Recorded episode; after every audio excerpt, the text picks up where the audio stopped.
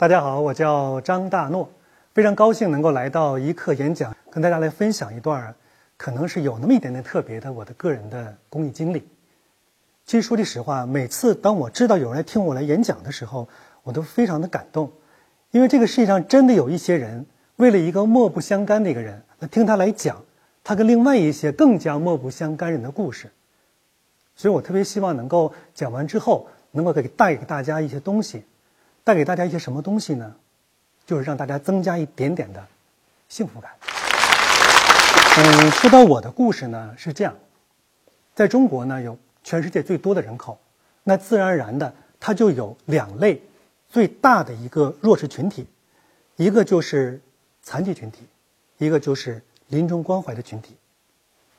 那么在残疾群体这个领域，我大概用了十六年的时间，然后。指导了将近四十位的生命勇士，写出了四十部的励志的自传，现在已经出版了二十五本。那有人说啊，说山大诺啊，你做了一件可能全世界都没有人做的事情，因为在任何一个国家都没有，居然有这么一帮人，然后写出了这么一套书，而且是由一个人指导的。当然这么说的时候，实际上这是事后在夸我，但当时我做的时候，别人给我的评价是。有一个疯子领了四十个傻子，为什么这么说呢？给大家举个例子，有一次呢，有一个出版社要出版我们的书，那个出版社的领导非常非常想促成这个公益行动，直接就跟我们同学签约了。那个编辑找我说：“大王老师，我问一下，呃，我们已经签合同了，签了我们五本书，你的这些同学们，他们之前出过书吧？”我说：“没出过。”啊，没事儿啊，他们他们是大学毕业还是什么样的学历？那他们都是小学毕业。当时就编辑汗就下来了，说：“老师，你不要开玩笑，你说他们是什么毕业啊？小学，有的可能小学三年级没念完就辍学了。那那那他们自学成才，发表过什么作品吧？他们从来没发表过任何的报纸的作品。”这个时候，这个编辑非常郑重的跟我讲：“老师。”虽然我们领导促成这一公益工程，但我有我自己的编辑的这样的一个尊严，我一定要保证这本书的质量。我说没问题，你看吧。我给他发了第一篇我同意的书稿，看完之后他非常激动，然后就说：“其他书啊都是这个质量吗？”我说：“其他质量应该比这更好。”确实是这样的。后来四部书稿都给他之后，他非常激动，以至于他现在可能到了另外一个出版社当编辑的时候，还在想着帮我们出另外的一些没有出版的书。那这样的一个事实，这样的一个所谓的奇迹是怎么锻造出来的？就源于一个人，这个人叫张云成，他是一个肌无力的一个患者。在一九九六年的时候，那个时候我在黑龙江的电视报做编辑，然后无意之中呢，从这个一大堆信里面挑了一封信看，是他写的一封信。在信里面，他表达了一个非常纠结的一个念头：一方面想当作家，一方面想轻生。那个时候，他的手已经无法再举起一个枕头，他觉得这么活着没有意思。当时我拿了这封信，我当时印象非常深啊！我当时就走到了这个窗台那个地方，然后我就想象着这么一个十八岁的一个年轻人，天天在炕上那么躺着，连蚊子叮到他的身上，他都没有办法拿手把它赶掉，就这么一个年轻人。而且很多人认为他是个傻子，因为他没法跟别人交流嘛，他只能天天坐在那个地方。我当时真实念头就是能够让他多活一天是一天，没什么太多想法。我给他回了一封信，我说：“那这样，我来指导你写作吧。我是中文系毕业的嘛。”这个时候他说：“老师，我跟你说实话，第二封信，我从来没有上过学，我的汉语拼音是我哥哥教的。”我说：“没事儿，我既然收了你，我肯定就教你。”哎，到了这一步的时候，他非常恐惧。为什么非常恐惧？他说：“这个老师有问题，啊，一个劲儿要收我为学生，肯定有目的。”他是要做传销啊，还是要看中什么什么东西了？是个骗子。过了一个月之后，我再收到他的第三封信，他说：“我们全家讨论，让我做决定。”我说：“我们家穷到这个份上了，他如果是个骗子的话，可能最后我们能把他给骗了。”我同意做你的学生。在之后的六年时间里，我们通过信件，因为他他很穷嘛，他也没有电话，来进行这样的一个指导。特别着急的时候，我给他我给他拍电报啊，比如说。这个主题几个字儿，字数多少字儿，要求多少字儿，就这样。在很长一段时间之内，我仍然想着，就是给他制造一个为梦想而奋斗的这么一个过程吧。我的最大的一个目标就是，他如果真的有一天离开这个世界，是倒在为梦想奋斗的路上。结果慢慢的，我发现他写这个东西非常感动我。包括他有一次，他说他为了把那个进到那个屋里那个鸡赶走，自己蹭蹭蹭蹭到地上，然后上不来了，他没没有力气了嘛，自己蹭蹭往上爬，借了一个凳子上不去，又就踩了一个塑料盆也上不去，又找了一个钢塑料盆，垫着脚上去之后花了两个小时。这个时候他在炕上喊了一句：“我征服了整个世界。”那篇文章让我有了一个全新的感受，我觉得他能写出一部非常伟大的作品。然后我开始以这种书的方式指导他。大概六年之后，二零零三年的时候，他的书出版了。假如我能行走三天。这本书出版的时候，他已经不能动了。当时是那个记者，他躺在那个炕上，那记者把书横在他的那个脸前，一页页给他翻，他才看到了这本书的全过程，他才看到了这本书的每一页。但就在那一那那一年，对我来讲发生了一个非常重要的一个刺激是什么呢？中他这是中国第一本基乌力人写的一本书，然后中国十万基乌力人群因此一下浮出水面，而且这些人一下有了一个精神支柱，很多肌无力的患者因为这本书完全放弃了轻生念头。有一个人，山东这个小孩给我打电话说：“我想轻生。”我说：“我帮不了你。”我给你丢一本书，你一定要等到这本书到的那一天，你看完之后，你再跟我说。哎，大概十多天之后，他再来一次电话，他说：“大诺叔叔，我准备好好活着，我准备像书中的主人公张云成那样好好活着。”于是那一瞬间，我就在想，只有这个残疾领域中的一个人克服了所有的困难，然后完成了一本书，他才能够鼓励那个领域中的人。健康人是鼓励不了的。于是我就想，哎，为什么不能够中国每一个残疾领域都有这么一本书的出现？后来发现确实很难。为什么？就像刚才那个编辑提到的，他们没有上过学，很多都辍学，而且他们从来没有发表过作品，根本不会写东西。于是我在接下来的几年时间之内，我开始寻找这样的一些人，我也不管他们什么学历了，反正最差的，他这一天学没上过，我也指导出来了。我有那么一套方法，大概在几年时间之内，我收集了找到了三十多个人，他们跟我学东西。但后来真正教的时候，才发现，哎呀，按照现在的讲法，太奇葩了。有一个学生，他给我第一天写稿的时候写：“我看到你很高兴。”中间用了五个叹号，我叹号看到两个叹号，你很高兴四个叹号。我说这是什么意思？他说：“我没学过标点，我查字典，叹号表达很激动。”就他不是说有错误的理念，他是有自己一套那个语法，那套语法我们根本无法理解。因为他完全按照自己的理解方式来写，后来包括什么省略号啊、分号，他根本他就不懂。哎呀，因材施教，因材施教。然后我就跟他讲，我说那个他是小东，小东，我们想了一个这么一个办法。我不管你写多少字，你只允许用四个标点：逗号、句号、冒号、引号，其他的一律不许用。他其他那显得我多么有文采。我说你不要文采，不要文采，你你让我们看懂就行。于是他写了两两部书，三十万字，全是这四个标点，没有其他任何一个标点。但是呢，这本书仍然打动了很多人。还有困难什么呢？我这孩子吧特别穷，这是唯一能改变他人生命运的这么一个机会。穷到什么份上呢？他这个电脑吧，就是开着电脑那个都费电，费电的话，他那钱他就有的时候掏不起。于是呢，大家说你通过音频、电脑、QQ，我说他们已经穷那个份了。后来想了一个办法。只有一个办法，我给他们打电话，啊，长途电话，长途电话打的时候，后来经常有记者问我，总问我，到底说句实话，咱俩关系这么好，你说句实话，你到底花了多少钱？长途电话费？我说我跟你说句实话，我从来都不敢算我到底花了多少钱。我如果真算的话，我自己都会心里疼死。因为后来我那学生一多了之后，到什么地步？你得看着他的写东西，因为他们有惰性嘛，他没从来没认真做过一个事情。然后我有三个电话，一个座机，两个小灵通，都开着，都开机。他那边做什么做什么事，我能都都能听见，啊，有的时候他喝口水，我都能听见。那就是一个真正的课堂了，这直播一样的课堂。所以他们老老实实的按照我的方式在进行写作，包括这样的一个咨询。最多的时候，我那四十个学生后来没办法，因为很多书本要书的时候，我那一个电话，三个电话同时开八个小时。八个小时的话，那得多少钱？我也不知道。反正我确实没没敢算过。然后这样的时间大概持续了两到三年。那么通过这样的一个方式，才一点一点把他们教会。但更奇葩的什么？有的人住的太偏远了，那个电话是一分钟大概能断十次，这个确实有点不夸张。断了之后我就打过去，然后过了基本上又断，他在个山沟里头，完又断。后来我就发明什么东西呢？先打电话，哎，快速的说。每次打电话之前，你得先琢磨，这句话这句话你给他指导这个意思，大概就是十个字或者是五十个字五十不不行，五十个字太长，电话有可能要断。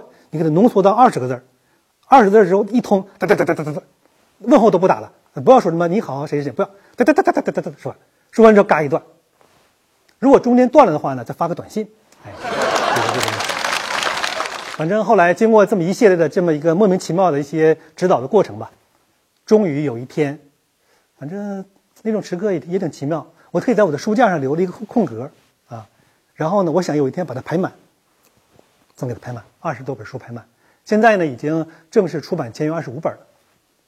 并且其中有十本书是在中国最大的人民出版社出版的，这让我也非常骄傲的一个事情。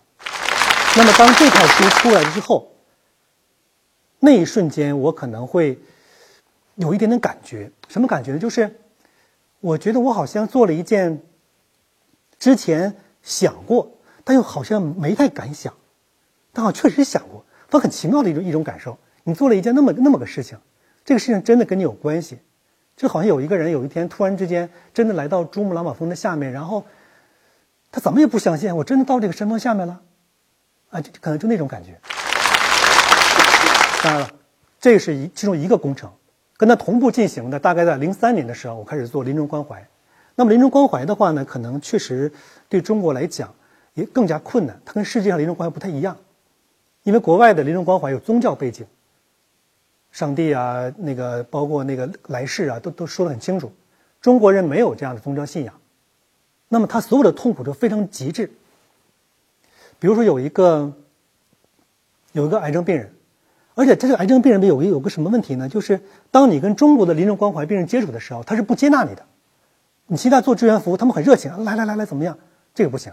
有一次我被这个病人家属提了领子拽到了护士站，然后呢，三个家属把我围在那个地方。就等着护士来，差点没把保安叫来，因为我是卖药的呀，骗人的呀，所谓的做心理咨询就是挣钱的呀，就这种，因为他们压根儿不知道什么叫临终关怀。后来护士跟他解释，他才明白。包括很多时候我们进进去的时候，都会偷摸跟做贼一样，就往医院里走，有的时候医院也不知道啊。但他做这过程之中，包括有的有一次有个老奶奶，她是骨癌，她我是怎么成为我的这个临终关怀的病人呢？我在关怀这个人的时候，我看他非常的落寞，然后他旁边呢放了一个非常破旧的一个知音的一个杂志，我看他很寂寞，然后我就下次去的时候主动给他带了一本新的知音，哎，他就很很感动，但他没说什么。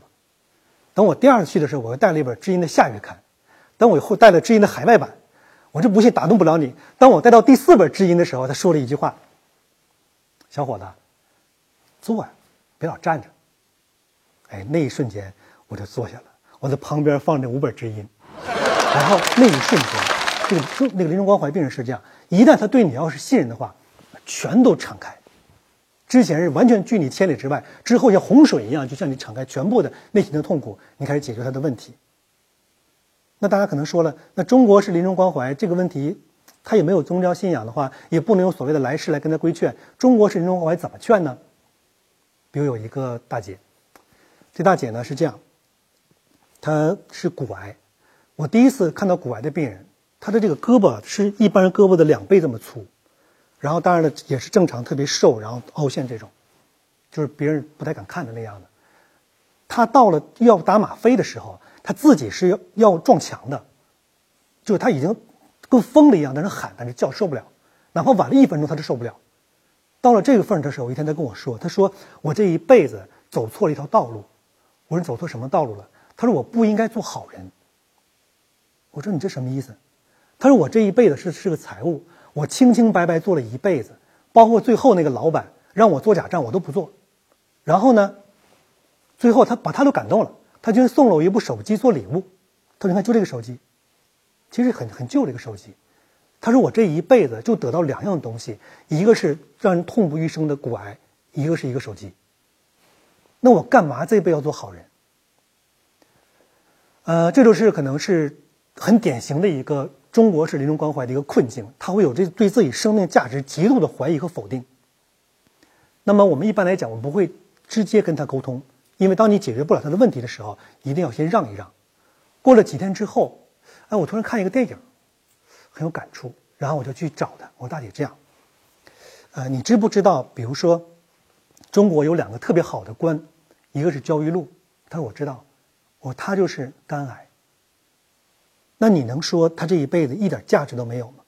你能说他这辈子除了肝癌之外什么都没有得到吗？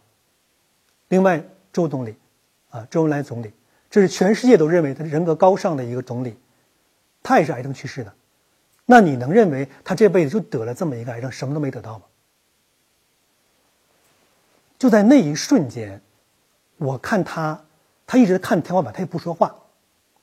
然后真的是在思考，或者真的在感受什么东西，然后真的，他掉眼泪了，啊，就是躺在地方，眼泪一点点往下掉。但是那骨癌他动不了嘛，他眼泪就那么流着。我当时我也没说什么，我也不用替他去擦这眼泪，我就，我俩就那么大概沉默了那五分钟。然后他就开始笑了，他说：“那个，那行，那你继续给我读报纸吧，因为每次给他读报纸嘛。”那天过后，他整个人变得非常的平静，非常的快乐。而且在他病危的时候，让我非常惊讶的是，当我有一次去他那个病房外面的时候，外面站了十多个的中年人，都是男性。然后在屋子里面有十多位中年女性。我一问，我说你们都是什么人？他说都是他的朋友，他们是从全国各地赶来要送他一程。我说你们为什么会？你们要举办同学会吗？他说不是，因为这个大姐为人特别好。她是我们圈内公认的一个特别好的大姐，我们一定要来送她。我说，但这个可能不知道多长时间嘛，要临终的话，没关系，我们都已经请假了。那个时候我才知道，她有个秘密，什么秘密呢？在她的床下，她的那个床比别人床要高很多，她的床垫子这么厚。那个床垫我才知道是一个内蒙古的一个好朋友在内蒙古给她特意做的一个床垫，然后从内蒙古给她托运过来。当他度过了那一次病危之后，我给他讲我遇到这些事情，看到这些人，啊，他很高兴的笑了。然后我们俩之间就非常愉快的在交流。然后他说：“那个库工说，那个你给小张那个东那个我给小张那个东西啊，你给拿出来吧。”我说：“他什么东西？”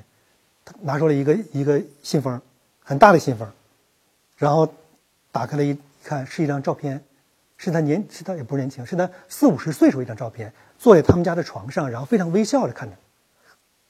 他说：“啊，这个照片呢，就留给你了。等我那个走走了之后啊，留留个纪念。”啊，非常微笑平静的跟我讲。后面加了一句：“你不会感到很忌讳吧？”啊，不会，不会，不会，我很高兴。然后我就拿这个照片，我就走了。但那一瞬间，我确实是习惯性的回头狠狠的看了他一眼，但这狠狠加引号的，因为一般来讲，这个时候可能就是生命的最后的一个告别了。大概几天去之后，他确实是去世了。但我仍然记得他在临去世的时候那那张笑脸，而且那当然你们从来没见过，就是临终病人的笑脸是非常非常动人的。他们都已经脱相了，但你就这么一个一张脱相的一张脸，还是很由衷的跟你微笑着。就那种场景，可能没经历过的人可能无法体会。我个人觉得，那确实是人生最美丽的一个风景。呃，最后呢，跟大家分享这么一个东西啊，就是像临终关怀也好像那个指导残疾写作也好，指导残疾写作呢，我大概做了十八年，临终关怀大概做了十二年。然后别人会说，他总问我你是怎么坚持，你怎么坚持的？我说这东西它不可能是坚持，对吧？我说这里面肯定是有你们想不到的幸福感，就是像什么，就像一个人，如果这个人。天天去银行存取钱，每次都能取五万块钱，你说他取十五年，他他腻味吗？他痛苦吗？肯定不腻了，他高兴死了。他天天去，每次都取五万块钱回来花，是不是？我说我做这个事情基本就这感觉。每天早上起来，然后我想着我今天要去看我这些爷爷奶奶，哎，不自觉的吧，你就心情很好。然后你路上嘛虽然有点辛苦啊，但到那之后仍然很高兴。出来之后，你就觉得有一种很厚重的一种成就感和快乐压在你的心里，这种感觉足够抵挡你之后三四天的这种生活的烦乱。然后接下来会有其他的一些事情，同时有其他的快乐一直伴随着你。就这种东西不但一加一等于二，而且就跟那什么，就跟那个叫什么圆周派啊，三点一四一五九二六，绵绵不断的往往往下延伸着，那种快乐一直在往下走。所以说，这个东西带给你那种幸福感是，既是非常简单，又是非常的坚定，尤其是又是那个非常的漫长，又是无与伦比的，啊，这第一种。第二种呢是这样，我这样给他们讲，我说，其实你们从来没体会过，就是当你做公益的时候，当你做志愿服务的时候。你会在某一时刻突然间觉得，自己吧，在这个领域中呢，成了一个很专业的一个人士。然后呢，你再往前探一小步，你就在想，哎，那我做的事如果再大一点的话，很有可能跟很多人的人生能够相融合，能对更多的人有益。比如说，当我指导完张云成这本书的时候，我就在想，我能不能指导出每个领域的残疾人的一本书，让所有的这些书去关怀中国八千多万残疾人。或者让中国所有的残疾青少年，每个人无论遇到什么样的痛苦，都能在我这套书里边找到关怀的真实的故事。于是，当我脑里面出现这八千多万人的时候，并且他们的生活跟我有关的时候，那种激动，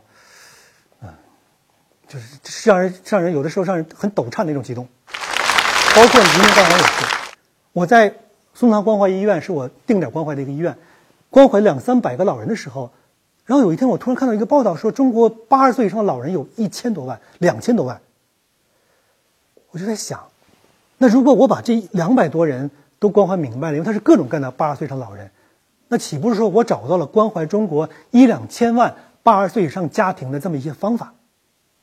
然后，当你走在路上的时候，你突然觉得，哎，你的左边跟这个八千多万残疾群体可能会发生关系，而且会对他们有用；这边会跟两千多万家庭。会发生有关系，并对他们有用，你会突然觉得自己就有一种能量帐篷的一种感觉，而且，包括那次说那个马云上市的时候非常激动，我就当时就在想，我说我这种感觉跟他的感觉很相像啊，就好像也是在自己在创造一个从善良的愿望到一个伟大的一个公益工程，就那种激情啊，那就像上市一样，甚至说我可以把它比喻成一个公益界的什么纳斯达克啊，我在那上市了，当时那种激动是一模一样的。于是我就对很多朋友来讲，我说：“那个，如果你们能够体会到，当你们做公益的时候，某一天，你们的人生最简单的一个事情已经决定了，就是你这辈子会很幸福。你不幸福的都不都不可能，你想不幸福你都你都没有办法。第二个事情呢，就是你会天天生活在某种激情之中，那种人生是让人很难抗拒的一种人生。于是乎，就形成了。”我经常跟很多同学们啊，高校同学们分享的一句话就是，不管是中国还是世界，现在可能有两类人啊，非常值得关注。第一类人就是率先富起来的那批人，第二类人呢就是率先幸福起来那批人。那么我们现在至少可以先做率先幸福起来的那批人。好，呃，最后呢，还是那样，非常感谢大家能够听。一个跟大家没有什么关系的人讲述他跟另外的一些没有关系的人这样的一个故事，如果听完我的故事之后，就产生一个情绪，我就觉得我没白讲。什么情绪呢？就是哪天当我什么也破产了，什么那个媳妇儿也离去了，女朋友不要我了，那工作也没了，一无所有的时候，那我就怎么样？那我只好踏上人生最稳固的、永远在驰骋的一辆幸福的列车，那就是公益号。说不定上面也能够遇到另外一个我，啊，张大怒。欢迎大家乘坐公益号列车，谢谢。